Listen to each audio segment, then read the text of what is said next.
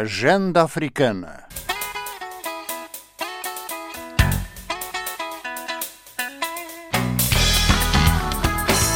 Os desafios de um continente em análise na Voz da América. Agenda Africana nesta quarta-feira, 15 de julho, comigo, Amâncio Miguel. Em tempos da Covid-19, defensores de direitos humanos alertam que há uma tendência de aumento de casos de violência contra a mulher. Em Moçambique, as organizações da sociedade civil dizem que estão atentas e prontas para defender as mulheres. Hoje, converso com a diretora executiva da Associação Moçambicana de Mulheres de Carreira Jurídica, Eulália Ofumane. Ela diz que há já registro de casos de violência entre novos e reincidentes.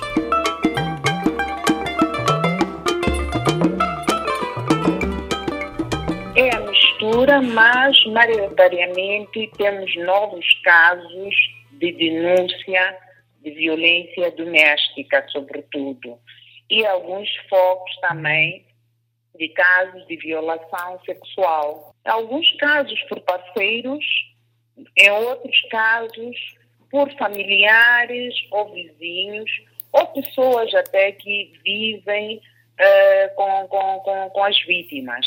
Uh, são pessoas que, em algum momento, deviam oferecer uh, proteção às vítimas, não é? Uh, mas são estas que submetem a vários tipos de violência, principalmente a sexual. Quero imaginar que um dos vossos desafios é ver esses casos mesmo resolvidos, mas mesmo sem a pandemia da Covid-19, é frequente que estes casos não tenham continuidade porque as pessoas retiram as queixas. Neste caso, qual é que é o cenário? A maior parte destes casos são casos públicos, são crimes públicos, mesmo quando a vítima retira a queixa, nós não desistimos, damos continuidade assistimos o caso, compulsando os processos em tribunal até ao julgamento. Nós não retiramos a queixa, mesmo que estas pessoas se perdoem, porque tratando-se de, de, crime público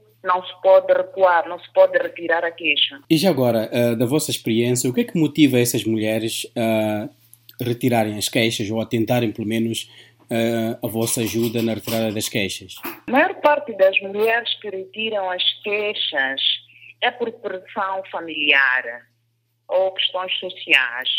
Algumas famílias pressionam a vítima a perdoar, algumas vítimas também retiram a queixa por dependência econômica, não é? É, por falta de sustento e depende financeiramente, emocionalmente deste agressor. E estas questões contribuem bastante para a vítima recuar, não dar continuidade ao seu processo.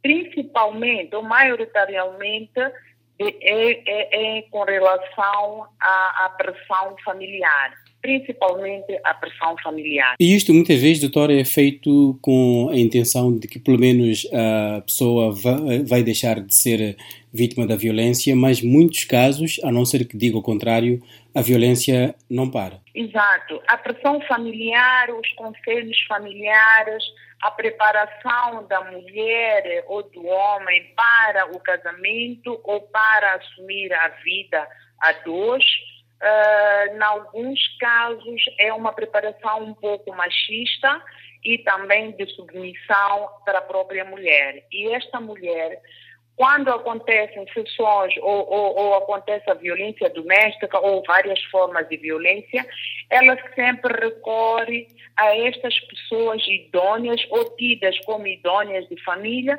para a resolução destes problemas, sem esquecer que estas pessoas são estas que que antes disseram que o casamento, eh, a relação a dois, é um fardo que a pessoa tem que se habituar a ele, é, tem que aceitar essas formas de, de, de, de, convivência até admitir a violência doméstica, admitir a violência física, admitir a, a violação sexual, principalmente porque este homem lobolou a ela, é como se fosse um pagamento e a família não tem como devolver esta família, este pagamento.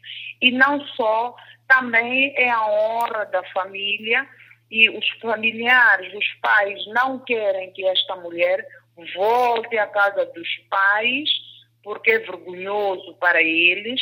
Então a vítima ou a mulher acaba se sentindo obrigada a permanecer neste casamento, eh, nesta relação, porque foi aconselhada assim. E este homem também, de alguma forma, traz uma bagagem que que, que, que, ele, que lhe foi ensinado que ele tem que se impor como homem, que ele tem que mostrar a força para ser respeitado, não é ensinado a conquistar o respeito, mas sim para mostrar força para ser respeitado e ele não pode agir de forma diferente porque senão não vai ter este este este este papel, não vai ser este homem respeitado, não vai ter este respeito pela família, ninguém o considera homem se ele não fizer isto que já foi, eh, já foi educado, já foi ensinado.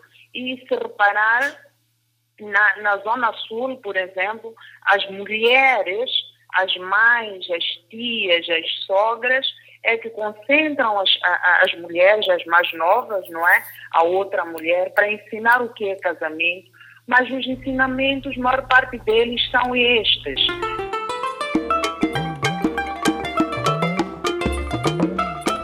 Nesta agenda africana, estamos em conversa com Eulália Ufuman, diretora executiva da Associação Moçambicana de Mulheres de Carreira Jurídica. O nosso principal assunto é a violência contra a mulher em Moçambique, onde entre 2018 e 2019 foram registrados mais de 21 mil casos em todas as esferas sociais. Se uma mulher que vive na zona alta sofre violência doméstica, não denuncia, o argumento, se, se for avaliar o argumento, pode descobrir que é o mesmo argumento da mulher da zona rural esta mulher da zona urbana traz um argumento, a zona rural traz o mesmo argumento. Uh, não querem ter vergonha, não pode passar vergonha, ou uh, pelas crianças. Uh, e a leitura que nós fazemos como Organização das Mulheres Carreira Jurídica é que esta cultura, esta forma de estar, é algo que a gente já traz dos ensinamentos das pessoas mais velhas e até de algumas pessoas jovens. As pessoas podem ter instrução acadêmica, mas esta questão da cultura, esta questão do machismo, esta questão da mulher ser submissa uh, é muito forte. As pessoas acham que o lar, uh, o casamento, é, a pessoa tem que fazer sacrifícios, tem que fazer, tem que aguentar, como se diz na nossa linguagem cá, tem que se engolir sapos, não é? Para uh, ter um casamento. E talvez até se dizem que é para o casamento, é isto que faz o casamento feliz. Então, eu não vejo muita diferença. O problema é que na zona urbana as pessoas escondem mais, não é? No sentido em que não querem passar vergonha, porque algumas são pessoas instruídas, são pessoas que a gente vê nas redes sociais, nos mídias, então evitam muito relatar este tipo de, de, de, de, ações. E nas zonas rurais, nas zonas rurais acaba se tornando um pouco mais aberto, porque se não é a tia, é o avô, ou é o vizinho, ou é o régulo, mas a liderança comunitária contribui bastante para a resolução de problemas.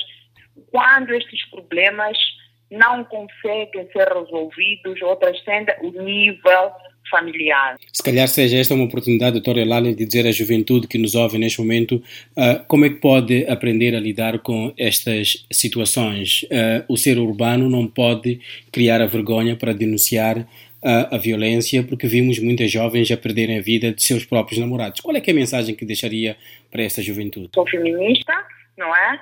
E também não só por ser feminista, porque gosto da igualdade de gênero, eu sou a favor da igualdade e equidade de gênero. Uh, para as mulheres, para as jovens mulheres, uh, dizer a elas que, em primeiro lugar, não podem olhar para o casamento como um troféu, como se uh, pudesse dar tudo, como se fosse a vida, não pode olhar para o casamento como algo que se não tem, não vive, não é feliz. A felicidade depende da mulher, a felicidade depende dela própria.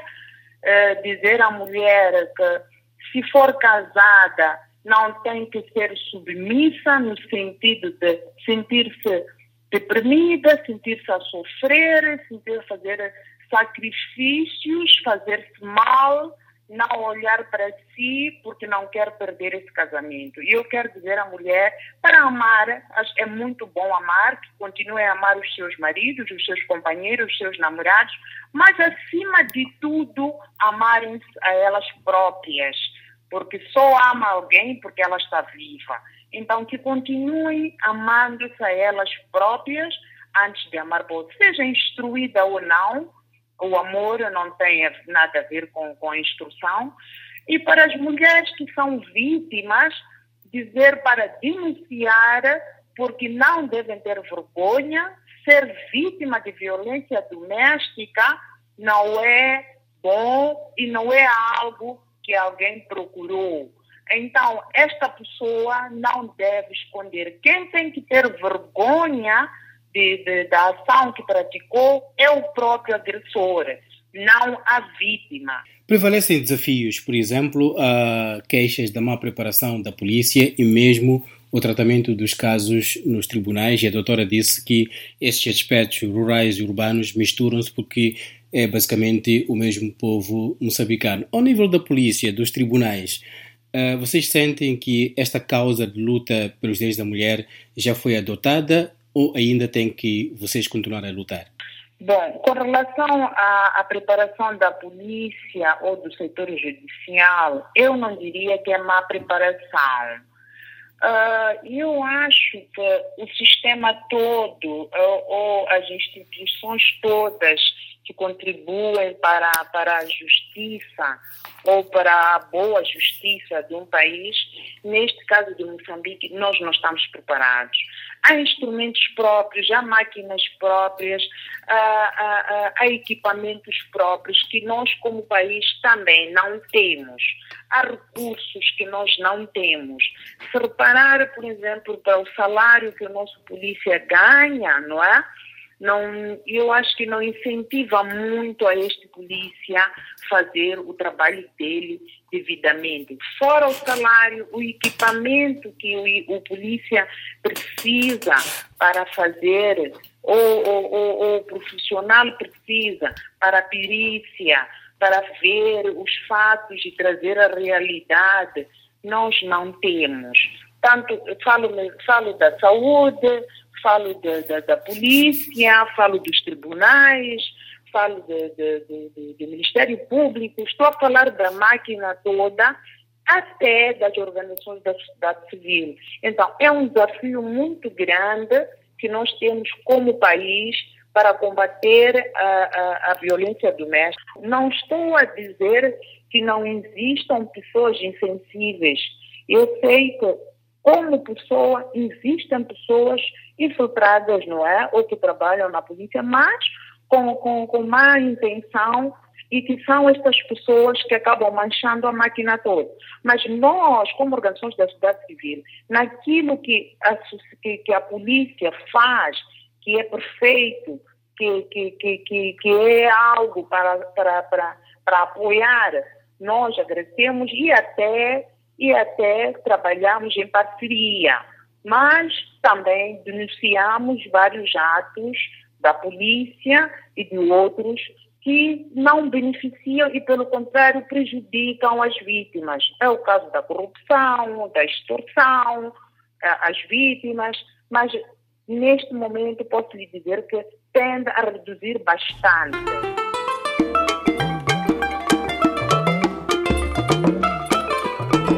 A Associação Moçambicana das Mulheres de Carreira Jurídica tem escritórios em Maputo, Manica, Nampula, Zambésia e Cabo Delgado.